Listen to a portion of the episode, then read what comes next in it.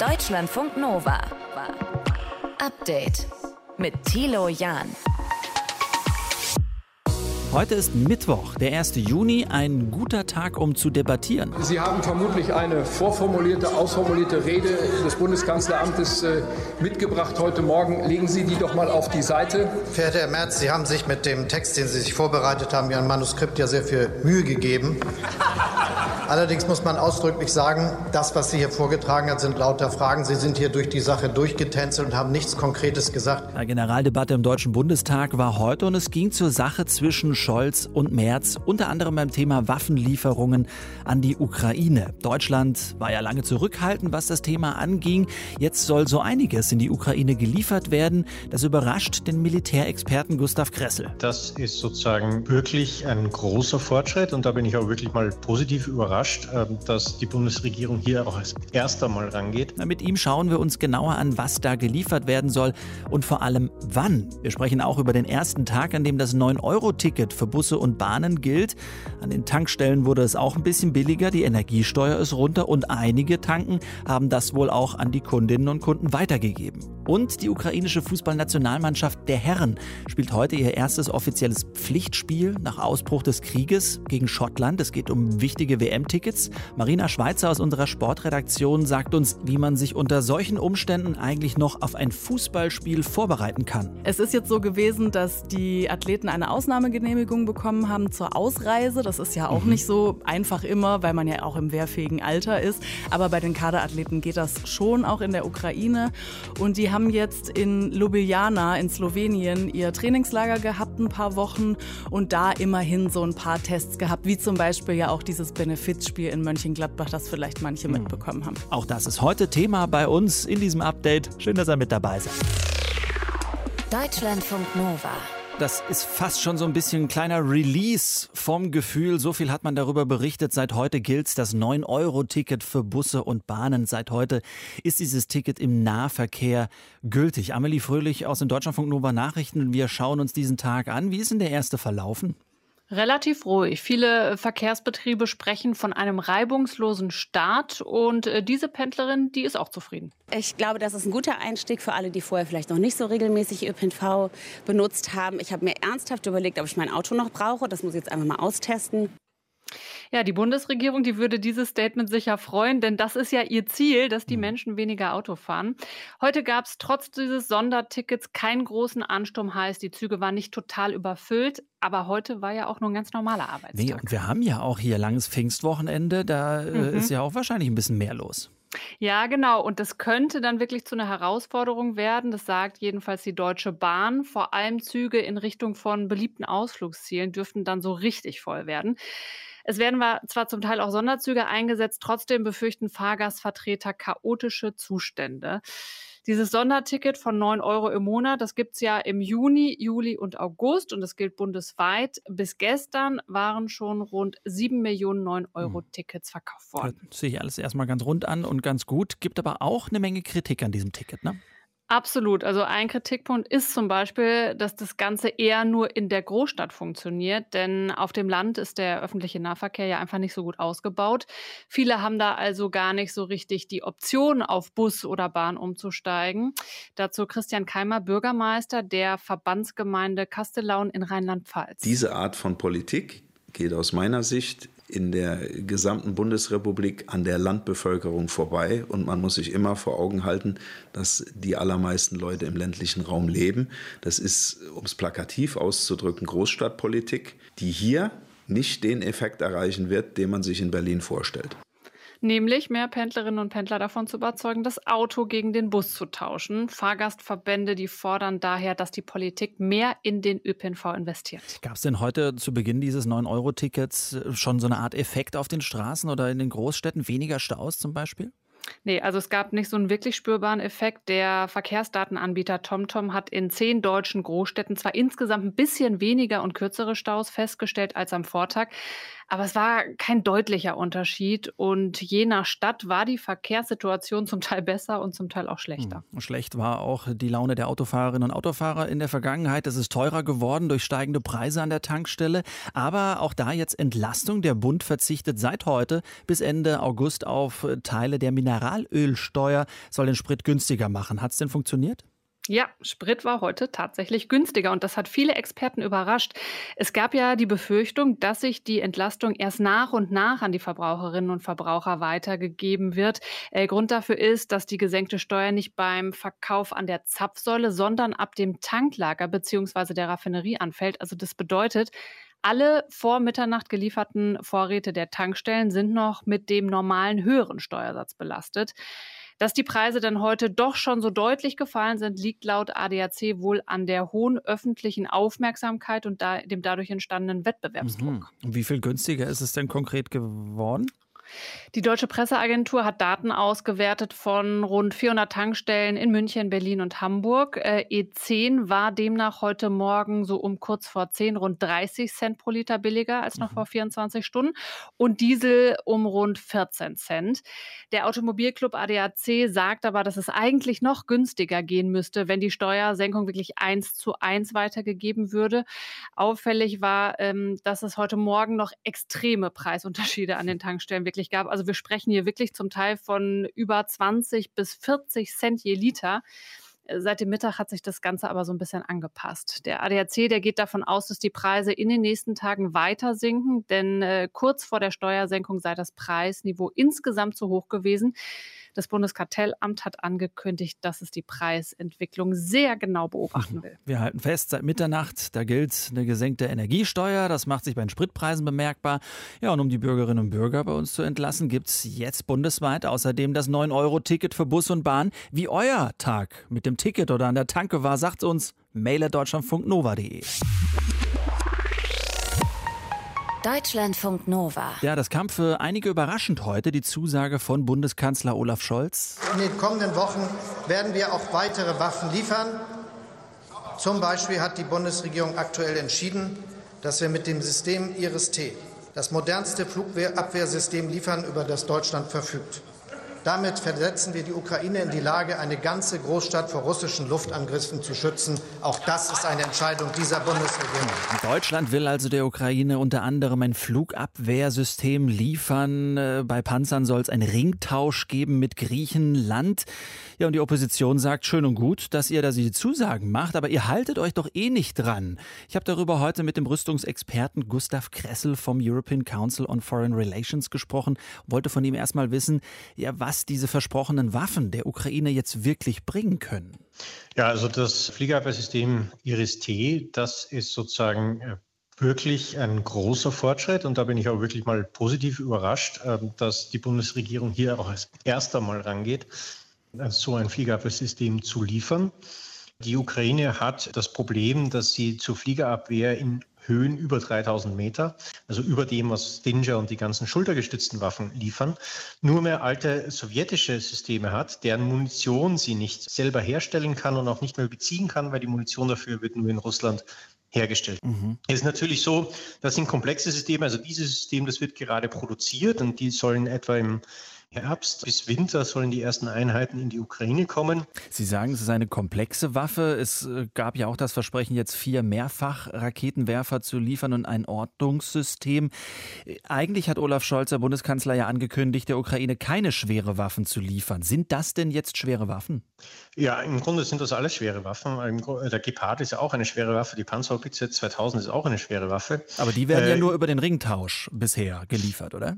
Nö, äh, Gepard wird direkt geliefert, Panzerhaubitze 2000 wird direkt geliefert, der Marder äh, wird nur im Ringtausch eingesetzt äh, und das ist eine, eine mir ein bisschen unverständliche Sache. Also mein, der, der, Vorteil von Ringtauschen ist, dass es schneller geht. Weil man gibt einem Staat, der Gerät hat, das die Ukraine ohne Training, ohne besondere Ausbildung, ohne logistische Vorarbeiten einsetzen kann. Und äh, sozusagen dem gibt man äh, eigenes Gerät und dafür gibt ja zum Beispiel BMP oder T-72 oder was auch immer etabliertes äh, Sowjetgerät an die Ukraine. Das können die unmittelbar einsetzen. Mhm. Äh, der einzige Vorteil von Ringtauschen ist Zeit. Ich erspare mir Zeit. Jetzt hören wir das ja auf der einen Seite, dass zum Beispiel Bundeskanzler Olaf Scholz was verspricht, was geliefert werden soll. Wie lange dauert es denn dann wirklich, bis diese Waffe oder dieses Abwehrsystem in der Ukraine ist?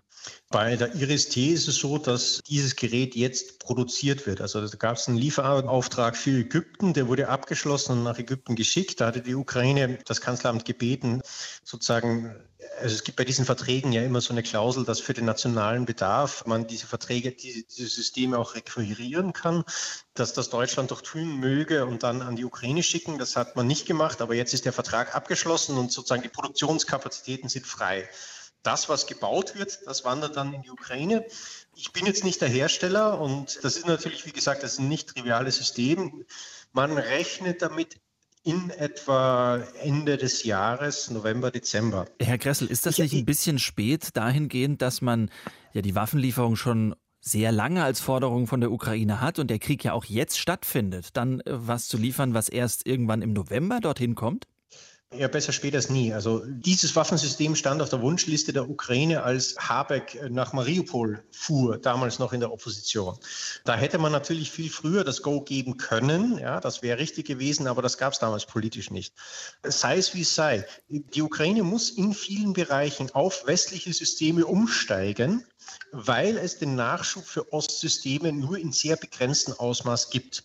Und Fliegerabwehr ist eine der dringlichsten, wirklich eine der absolut dringlichsten Waffensysteme, wo dieser Wechsel erfolgen kann. Und ich bin eigentlich da ein bisschen negativ überrascht von den anderen NATO-Alliierten, dass sie da so lange auch mit einer eigenen Entscheidung gezögert haben. Man hat immer wieder von den Amerikanern Gerüchte gehört, man könnte Ukrainer an Patriot trainieren. Es gab nie eine Entscheidung dazu.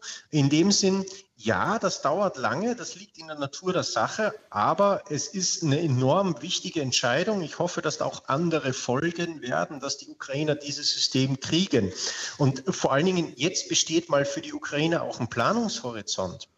Das haben wir in den letzten Wochen des Krieges auch gesehen, immer weniger geschossen auf russische Flugzeuge und auf russische Marschflugkörper mit diesen Systemen, weil sie mit der Munition haushalten müssen. Die können nicht jedes Flugziel bekämpfen, das in ihrem Luftraum auftaucht. Die müssen ganz genau haushalten. Auf der einen Seite, um den Russen was abzuschießen, um den Russen zu zeigen, wir können das noch. Auf der anderen Seite die Munition nicht zu schnell zu verschießen.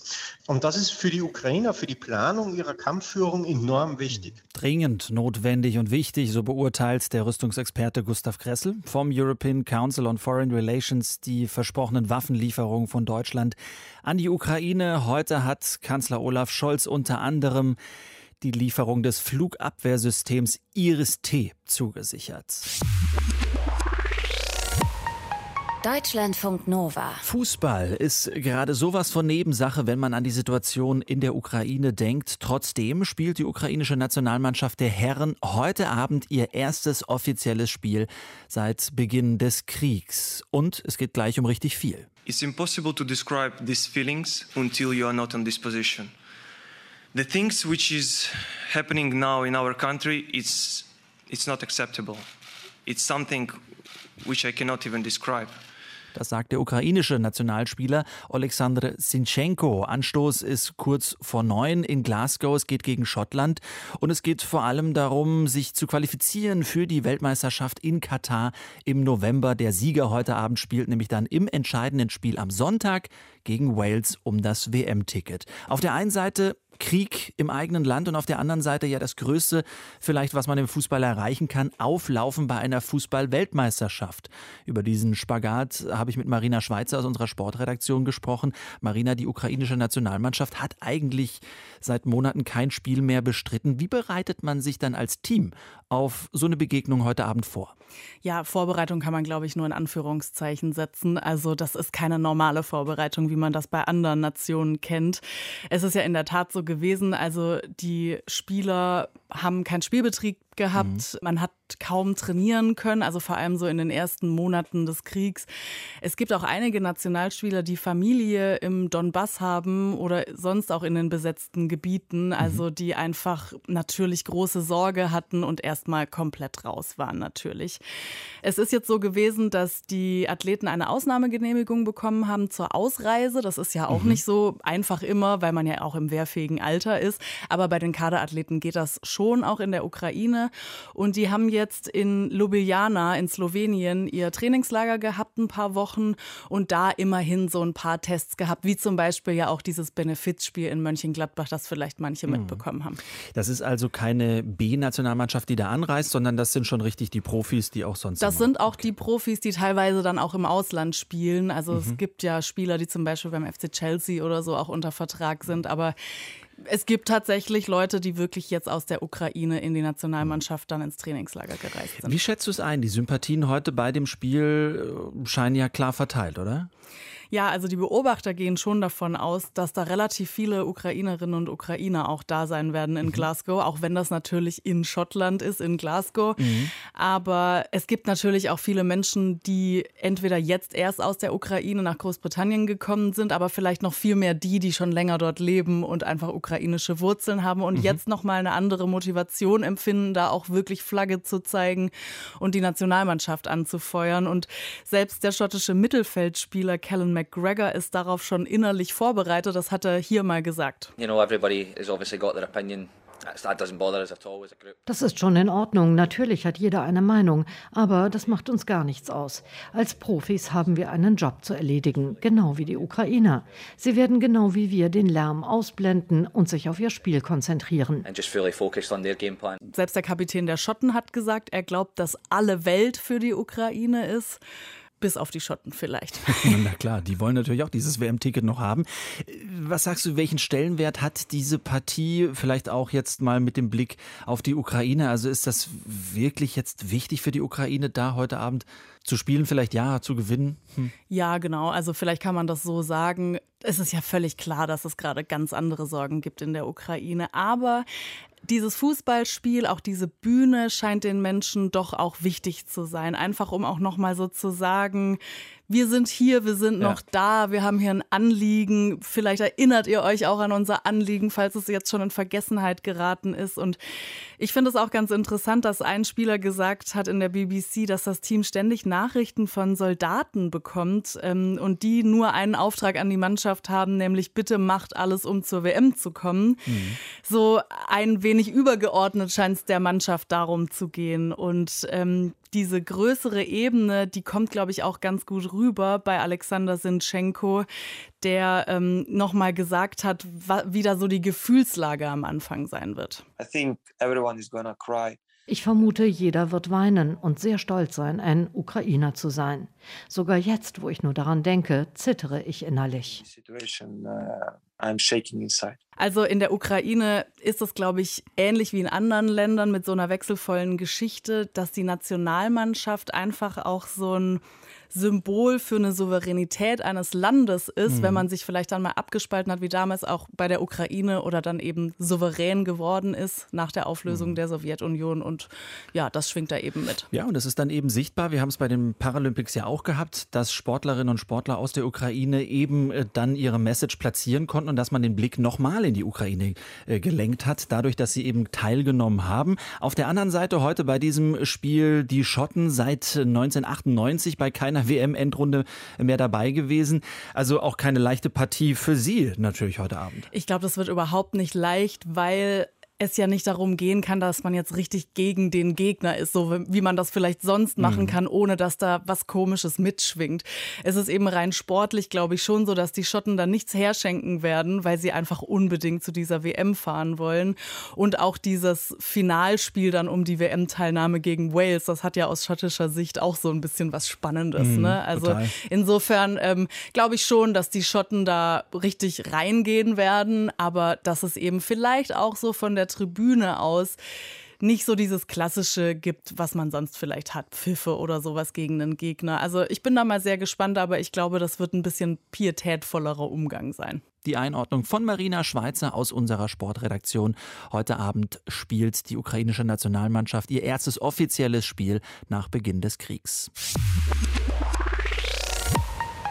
Deutschlandfunk Nova. Wir reden über Mobiltelefone. Seit es die gibt, also schon ziemlich lange, da haben Menschen auch Bedenken, dass sie äh, der Gesundheit schaden könnten. Diese Geräte zum Beispiel, dass sie wegen der Strahlung Hirntumore verursachen. Eine Annahme, die es gibt.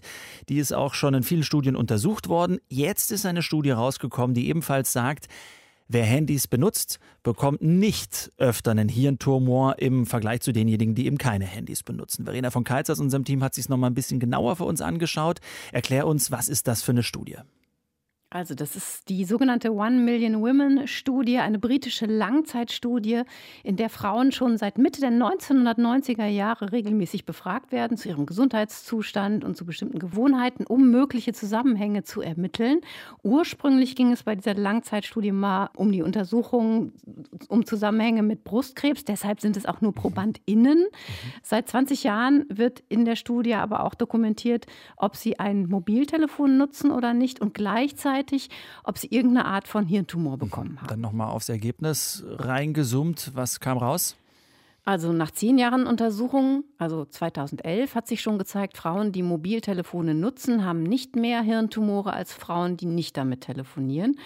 Und jetzt wurden die seitdem erfassten Daten erneut ausgewertet vom letzten Jahrzehnt. Und auch hier das gleiche Bild. Es ist zwischen den beiden Gruppen kein Unterschied zu sehen, egal auf welche Art von Hirntumor man mhm. auch schaut es scheint auch so ein bisschen Legend zu sein, dass das was bewirkt. Aber nochmal, um ganz klarzustellen, keine Gefahr, ja? Also die Deutsche Gesellschaft für Neurologie sagt, dass diese Studie, wie schon mehrere andere große Bevölkerungsstudien zeigt, dass vom Mobiltelefon unter den üblichen Nutzungsbedingungen kein Risiko ausgeht in Bezug auf Hirntumore. Auch die britische Gesundheitsbehörde NIH, die sagt, dass seit Einführung der Mobiltelefonie die Krebszahlen nicht angestiegen seien, obwohl ja Handys immer öfter genutzt werden. Und das sei auch ein Hinweis, dass es keinen Zusammenhang gibt. Mhm. Das klingt so, als ob nicht jeder Zweifel da ausgeräumt ist, oder?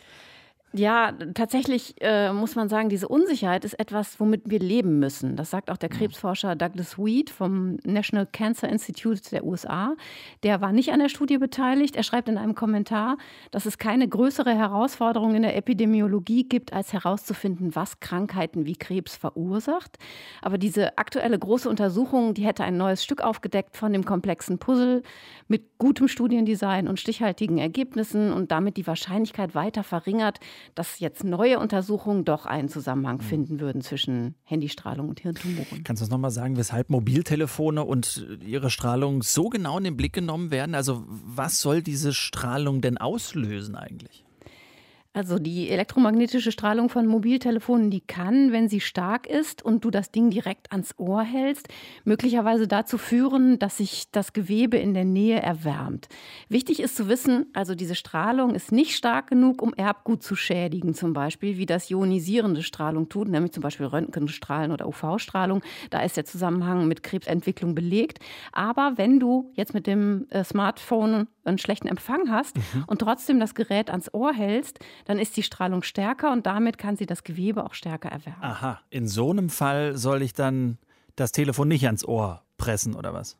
Ja, vor allem nicht im Zug oder im Auto, wo der Empfang grundsätzlich eher schlechter ist und das Gerät dann irgendwie so sehr stark strahlt. Lieber grundsätzlich mit Headset telefonieren oder zumindest mit Freisprechfunktion, weil die Stärke der Strahlung einfach sehr schnell nachlässt, wenn du das Ding vom Kopf entfernst oder vom Körper. Ja.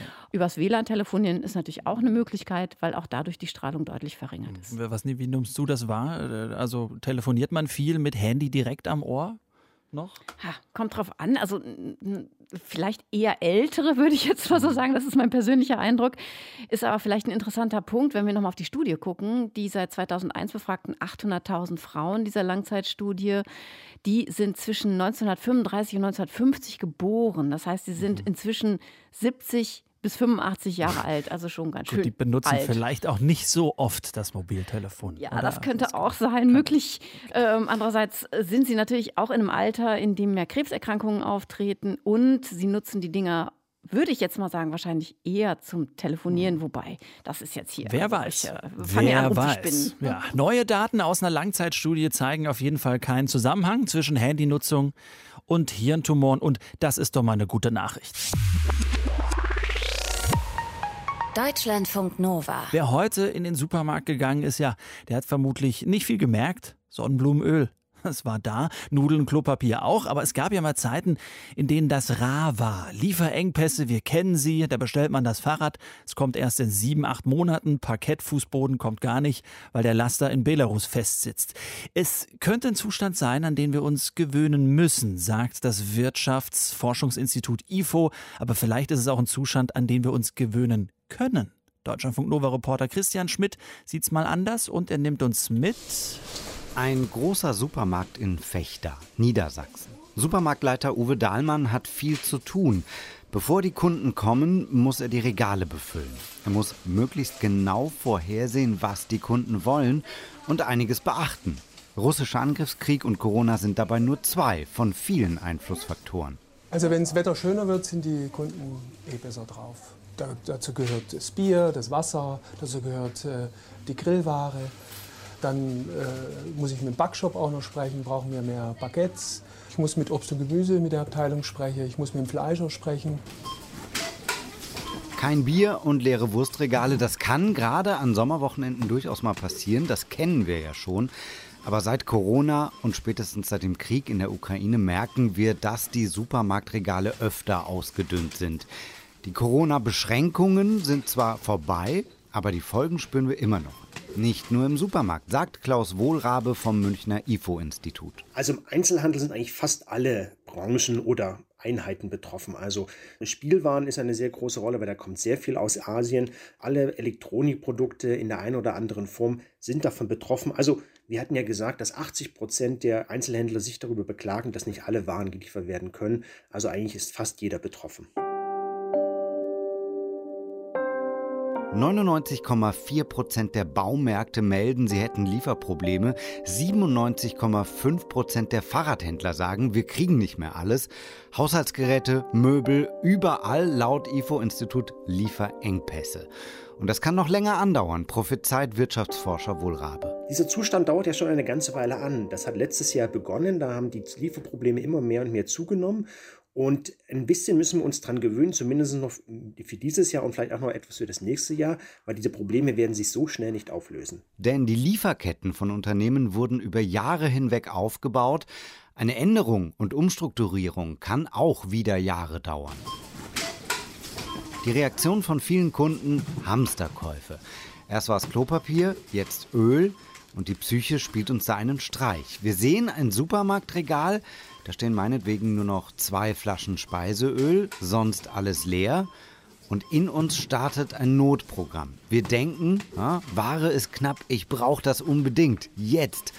Aus dieser Psychofalle müssen wir rauskommen, sagt Kai Hudetz, Chef vom Institut für Handelsforschung in Köln. Was wir als Konsumenten hier, glaube ich, äh, hier schon gelernt haben müssten aus der, aus der Vergangenheit, und das würde uns für die Zukunft sicherlich auch ähm, helfen, ist, es ist genug Ware grundsätzlich verfügbar. Das Hamstern sorgt natürlich dafür, ähm, dass Probleme entstehen, die eigentlich gar nicht notwendig äh, wären. Damit wir den Drang zum Hamstern überlisten können, hilft es zu verstehen, was der Zustand Lieferengpass überhaupt bedeutet. Es ist nicht so, dass wir jetzt komplett leere Regale haben. Das ist höchstens in Ausnahmefällen der Fall, wie es zum Beispiel beim Sonnenblumenöl gewesen ist in den Supermärkten. Aber dass die Auswahl geringer wird, ist auch bei den Elektronikprodukten so, dass halt also nicht mehr jeder Laptop-Typ oder Handytyp geliefert werden können. Aber im Grundsatz bekommt man schon jede Produktart, aber man muss halt eine gewisse Flexibilität zeigen, wenn man einkaufen geht. Flexibel auf neue Situationen reagieren ist ja grundsätzlich eine nützliche Eigenschaft, die uns gut tut. Und Handelsforscher Hudetz wird noch deutlicher. Er meint, wir Verbraucher müssen entspannter werden. Vielleicht brauchen wir auch nicht immer 18 unterschiedliche Varianten eines Produktes, sondern wir nehmen mit dem Vorlieb, was dann in dem Moment einfach ähm, auch verfügbar ist. Ähm, da kann leider im Moment niemand garantieren, dass genau dieses Produkt immer in der gewünschten Menge dann auch äh, vor Ort verfügbar ist. Deutschlandfunk Nova. Heute ist der 1. Juni, heute ist Global Running Day. Und klar, Joggen, das wissen wir alle, ist gesund, wenn man es nicht übertreibt. Es gibt Playlists mit den besten Laufsongs, die uns motivieren sollen. Es gibt Apps mit den besten Laufstrecken und natürlich können wir auch virtuell gegeneinander antreten. Aber ehrlich gesagt, macht das schnöde Kilometer abrocken irgendwann auch nicht mehr so richtig Lust. Welche Alternativen gibt's? Was macht uns fit und wo bleiben wir vielleicht ein bisschen länger dran? Sprechen wir drüber mit dem Sportmediziner Oliver Tobolski. Ja, warum ist es eigentlich so schwierig, beim Laufen dann wirklich auch dran zu bleiben? Ich glaube, es ist der innere Schweinehund, weil Laufen ja doch ein bisschen monoton ist und viele mit hoher Motivation da reingehen, vielleicht im neuen Jahr, vielleicht nach anderen Tagen. Aber dann machen wir etwas zu viel, dann fängt an, das Achsenskelett, die Ferse, die Achillessehne, die Knie weh zu tun und schon, schwupps, ist die Motivation dahin. Hm, welche Alternativen gibt es denn zum schnöden Joggen im Park? Also ich glaube, grundsätzlich gilt, bevor ich mal anfange zu laufen, wenn ich das ganz lange nicht gemacht habe, dann sollte ich doch mit dem Walken erstmal anfangen, mhm. weil es für die Gelenke und auch für die Sehnen deutlich weniger belastend ist. Und ich finde, ein interessantes oder auch intensives Gehen ist auch wirklich etwas, was den Körper fordert und auch Spaß macht, ohne dass es direkt in Überlastungen mündet. Tatsächlich ist das Fahrradfahren sicherlich eine tolle Alternative, weil das auch aus meiner Sicht viel abwechslungsreicher ist. Ich sehe ja mehr, weil ich längere Strecke zurücklege mhm. und kann mein Herz-Kreislauf-System auch wunderbar trainieren. Aber ich kann auch zu Hause auf dem Laufband oder auf dem Ergometer toll mich bewegen, ohne dass ich einen großen Reiz ausüben muss, mich erstmal äh, nach draußen zu begehen mit meinen Laufschuhen. Oder auch mal ein kurzes Workout zu Hause mit toller Musik kann auch mit eigenem Körpergewicht sehr spannend sein. Mhm. Ja, Hauptsache ist wahrscheinlich, dass es niederschwellig ist, ne? dass man äh, relativ zügig da irgendwie einen Effekt auch hat oder dass man halt gut unterhalten ist beim Sport. Ja, finde ich auch. Also der niederschwellige Reiz, um es erstmal zu machen, der ist ganz wichtig, denn gleich viele oder alle, die Sport machen, wissen, der erste Schritt ist der schlimmste, aber danach wird es immer besser. Deswegen muss der Reiz niederschwellig sein. Und ich glaube, wir laufen ja nur auch dann wirklich regelhaft, wenn wir nicht weit zu unserer Laufstrecke haben und wenn wir dabei gute Musik hören oder vielleicht uns mit Freunden treffen, in der Gruppe laufen, was ja auch so ein guter Tipp ist. Ich verabrede mich, dann mhm. kann der innere Schweinehund nicht sagen, ja, heute nicht, sondern ich bin ja verabredet. Das sind so Kleinigkeiten, die uns dann in der Bewegung halten. Mhm. Jetzt gibt es natürlich auch einige, die sagen, Mensch, laufen, das, das mache ich total gerne. Da, da kann ich meinen Tag einfach am allerbesten äh, starten. Trotzdem ist der Endorphinrausch, den Leute ja bekommen beim Laufen, echt unterschiedlich. Warum ist der nicht für jeden gleich? Ja, das hat tatsächlich auch was mit dem Trainingszustand zu tun. Der Endorphinrausch ist ja etwas, was auch gar nicht so vorhersehbar ist. Das hat was mit Hormonausschüttungen zu tun. Das hat auch was mit Herz-Kreislauf-System zu tun. Und jemand, der neu startet, der hat vielleicht am Anfang höhere Endorphinausschüttung, aber ähm, wenn er dann auch sieht, naja, mir tut mal irgendwann was weh und die Erfolge gehen dann am Anfang zwar schnell, aber später nicht mehr so intensiv, hört das auch wieder auf. Dieser richtige Endorphinrausch ist ja eher bei Leuten, die leistungsorientiert laufen und sagen, so nach einer halben, dreiviertel oder nach einer ganzen Stunde komme ich in so einen Flow Mhm. Äh, aber der Weg dahin ist eben manchmal ganz schön weit. Das wäre ja eigentlich schön, wenn es eine Art sportliche Bewegung äh, gäbe, die so niederschwellig ist, dass ich sofort, weiß ich nicht, bei ein paar Minuten irgendwie Spaß dabei habe und auch einen Trainingseffekt ne? oder auch was, was, was sich auf die Fitness auszahlt. Absolut, aber ich glaube, das ist die innere Einstellung. Am Anfang sollten wir uns vielleicht nicht überlassen und sagen, ich muss jetzt in drei Wochen äh, fünf Kilo Gewicht reduzieren oder von drei Kilometern auf 20 hochgehen. Das hat was mit realistischen Zielen zu tun dass wir doch erstmal nur wieder die Freude an der Bewegung haben sollten. Und vielleicht fangen wir mit einem Schrittzähler an und machen aus den 1500 Schritten, die wir manchmal nur haben, wenn wir den ganzen Tag im Büro sitzen und da noch mit dem Auto hinfahren, mal 3000 bis 5000 und dann später 10.000 Schritte. Und ich glaube, wir können uns dann an den kleinen Zielen und Erfolgen mehr freuen, wenn wir die Ansprüche am Anfang nicht so hoch hm. stellen. Ich habe 7421 Schritte gerade auf meinem Schrittzähler drauf. Was sagt ja. die WHO? 10.000 soll man, ne? Ja, gibt es ja unterschiedliche hm, Zahlen. Tatsächlich sagt die WHO, bei 10.000 sind wir eigentlich gut dabei. Mhm. Ich finde 7.400, wir haben es ja noch nicht so spät, das schaffst du doch noch ein bisschen. Ja, auf jeden Fall. Der Sportmediziner Oliver Tubolski, ganz lieben Dank fürs Gespräch. Sehr gerne. Deutschlandfunk Nova. Update. Immer Montag bis Freitag auf deutschlandfunknova.de und überall, wo es Podcasts gibt. Deutschlandfunk Nova.